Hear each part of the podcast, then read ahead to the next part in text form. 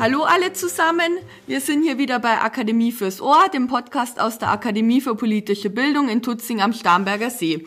Solange wir hier keine Tagungen machen können, reden wir regelmäßig über die Auswirkungen von Corona auf unsere Arbeits- und Forschungsbereiche.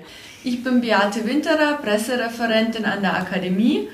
Zuletzt habe ich mit meinem Kollegen Michael Schröder darüber gesprochen, ähm, wie die Medien mit der Corona-Krise umgehen und wie Corona vielleicht auch die Medienlandschaft verändern könnte. Heute bin ich hier mit Dr. Wolfgang Weißer. Er ist promovierter Ökonom und leitet bei uns den Arbeitsbereich Wirtschafts- und Sozialpolitik.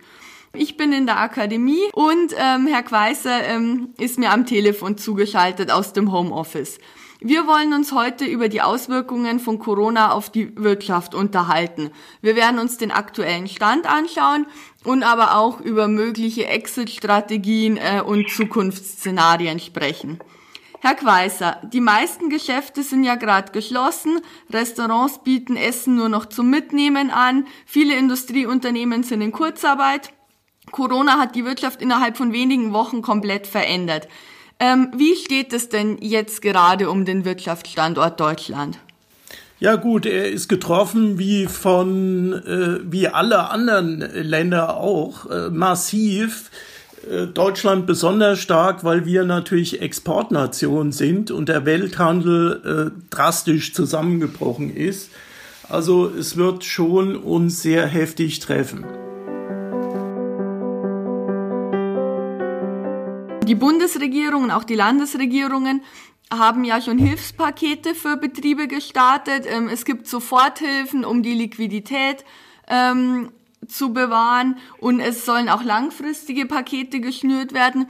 Wie bewerten Sie denn diese Maßnahmen? Wirken die?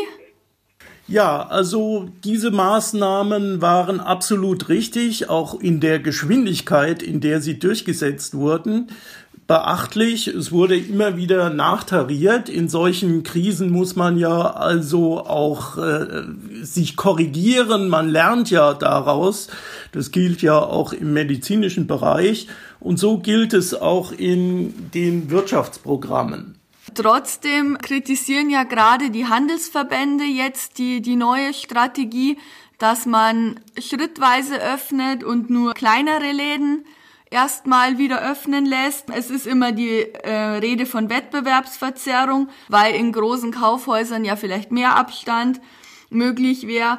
Wie sehen Sie denn das? Ähm, wird da, werden da die verschiedenen Wirtschaftsbereiche gleich behandelt oder gibt's da doch irgendwie ja gewisse Unausgeglichenheiten. Ja, so ein exogener Schock trifft natürlich die Wirtschaftsbranchen unterschiedlich. Das ist völlig klar. Es gibt ja auch welche, die, die profitieren jetzt, äh, wenn wir nur an das medizinische Ausrüstung denken. Äh, das ist völlig klar, aber die Gefahr, äh, vorzeitig die Sache zu beenden und dann zu riskieren, dass äh, die Sache nochmal aufgelegt werden muss mit den Beschränkungen ist sehr groß. Von daher ist es eine wahrscheinlich sehr ausgewogene politische Entscheidung.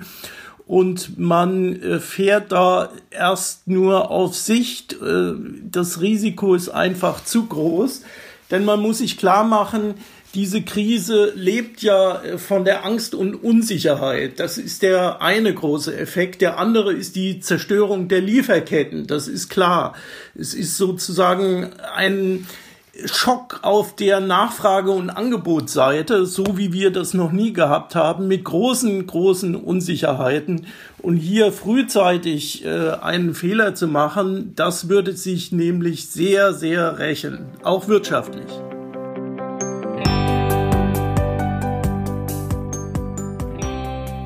Es werden ja jetzt verschiedene Exit-Strategien ähm, diskutiert.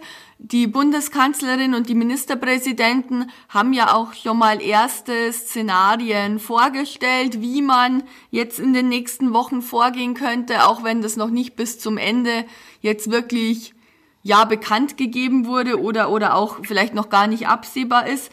Hm, könnten Sie vielleicht einfach mal zusammenfassen, welche verschiedenen Exit-Strategien ähm, es da im Moment gibt?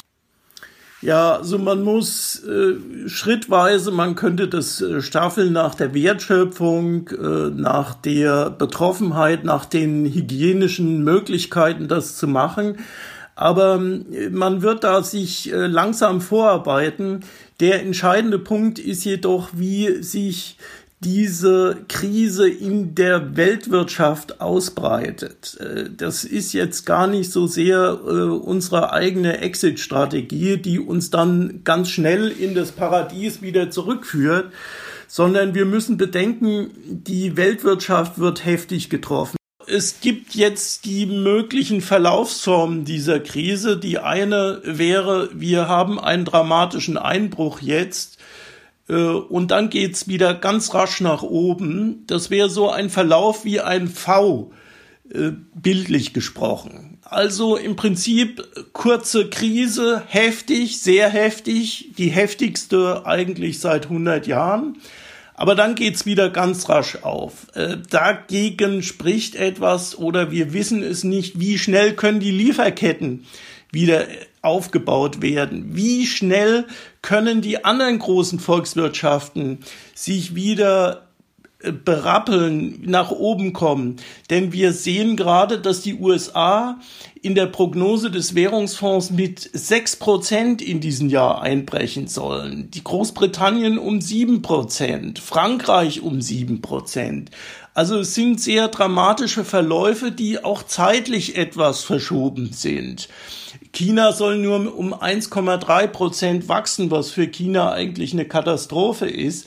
Also es ist die Frage, ob das funktioniert. Das schlimmere Szenario wäre eine U-Form. Das heißt, äh, wir haben einen dramatischen Einbruch, wir bleiben für einige Zeit auf niedrigem Niveau und dann geht's aber wieder rasch nach oben. Ein ganz schlechtes Szenario wäre das L nämlich der dramatische Einbruch und dann praktisch nur ein ganz, ganz langsames Wachstum weiter. Das heißt, die Trendwachstumsrate wäre niedriger und wir kämen gar nicht mehr auf das alte Niveau. Äh, das wäre sozusagen dann der Fall, wenn die Globalisierung und die weltweite Arbeitsteilung leiden würde und ja, nationale Egoismen und der Aufbau von Handelsschranken weiterginge und wir dadurch einen langfristigen Schock hätten.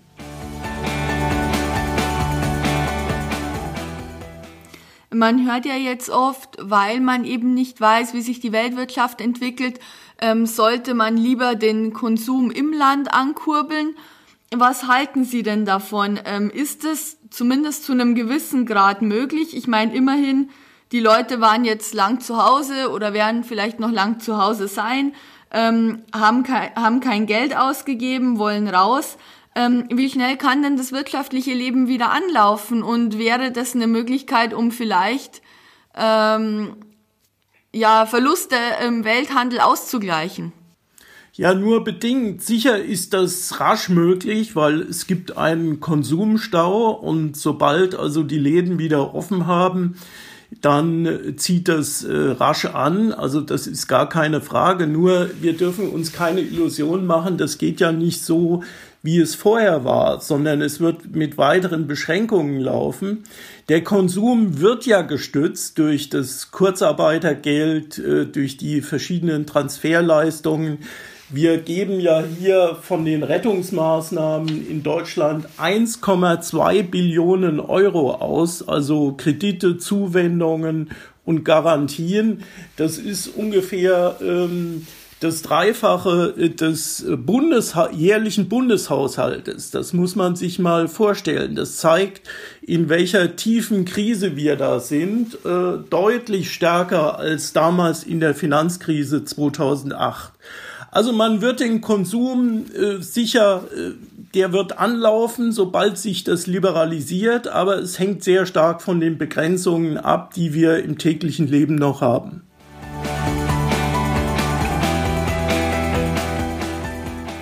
Sie haben jetzt gerade gesagt, äh, diese, diese Ausgaben für, für Hilfsprogramme sind der dreifache Bundeshaushalt. Zuletzt war der Bundeshaushalt ja recht stabil. Wir hatten einige Jahre lang die schwarze Null. Zahlt sich das jetzt eigentlich aus oder sind die Schulden, die jetzt entstehen, so groß, dass es eigentlich schon fast egal ist, wie die letzten Jahre gewirtschaftet wurde. Ja, praktisch unsere Staatsverschuldung runtergefahren von ungefähr 80 Prozent des Sozialprodukts auf 60 Prozent. Und wir fahren das halt jetzt wieder hoch. Wir werden mindestens wieder bei 70, 80 Prozent landen. Die Frage ist, wie das dann wieder abgebaut wird. Das ist das, die erste Frage im nationalen Rahmen. Aber es kommen ja noch internationale Verpflichtungen, Hilfsprogramme auf EU-Ebene dazu. Es kommt die Unterstützung international dazu. Viele Schwellenländer werden jetzt in eine große Krise reinkommen. Da wissen wir auch noch nicht, was auf uns zukommt, dann ist die Frage, wie das Bankensystem doch in Zweit- oder Drittrundeneffekte getroffen wird, äh, ob wir hier auch noch äh, intervenieren müssen. Also äh, das wird uns schon massiv treffen. Aber Deutschland kann das verkraften, das geht. Es ist nur die Frage, wie das in Europa insgesamt aussieht. Wir haben natürlich einige Länder in der Eurozone, die ihre Verschuldung nicht abgebaut haben, sondern erhöht haben. Also hier sind erhebliche Risiken da und es ist die Frage, wie die Europäische Union, die Eurozone beieinander steht, um diesen doch sehr gewaltigen Schock äh, aufzufangen. Also die Prognose für Italien jetzt äh, des Internationalen Währungsfonds ist, dass das Sozialprodukt um neun Prozent zurückgeht. Also das ist noch die, sagen wir mal, moderate Prognose und äh, die Italiener sind äh, schon jetzt äh, mit 130, 140 Prozent des Sozialprodukts verschuldet. Also hier sind äh, reale Probleme und ich bin gespannt, wie wir das gemeinsam schaffen werden.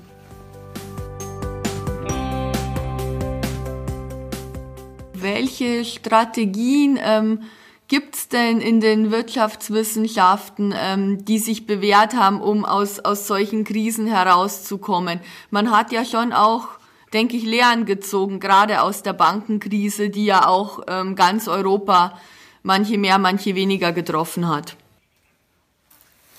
Also ich habe das Gefühl, dass die Lehren gezogen wurden, vor allen Dingen, weil man sehr schnell sehr viel Geld in die Hand genommen hat und man nicht so lange hin und her diskutiert hat über eine oder zwei Milliarden mehr oder weniger, sondern gleich sozusagen mit voller äh, Wucht äh, gegen diese Krise angeht.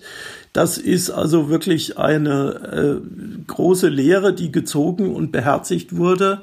Da kann man sagen, es wurde also richtig gehandelt. Äh, es ist natürlich ein anderer Ansatz jetzt. Äh, wir müssen um äh, die Zweit- und Drittrundeneffekte dieser Krise zu vermeiden, müssen wir die Realwirtschaft stabilisieren. Das heißt, wir müssen äh, die Einkommen und Löhne stabilisieren, was wir durch Kurzarbeitergeld machen und äh, andere Zuwendungen, äh, gleichzeitig auch die Liquidität der Unternehmen stützen und äh, Stundungen bei Steuern und äh, sonstigen Verpflichtungen einführen. Sonst würde diese Krise aus der Realwirtschaft sich weiter in den Bankensektor reinfressen. Jetzt ist natürlich die entscheidende Frage, wie lange es dauert. Dann sind wir gespannt, äh, wie lange es noch dauert, wie lange ähm, die Wirtschaft noch zwangsweise heruntergefahren ist. Ähm, Herr Kweiser, ich bedanke mich fürs Gespräch und ich bedanke mich auch bei allen, die uns wieder zugehört haben bei Akademie fürs Ohr. Abonnieren Sie gern unseren Podcast. Wir freuen uns drüber. Wir werden auch in den nächsten Wochen weiterhin über die aktuellen Entwicklungen in der Corona-Krise sprechen. Es war sicher nicht unser letztes Gespräch über Wirtschaft. Und ähm, das Wichtigste ist natürlich, ähm, bleiben Sie alle gesund und bis bald.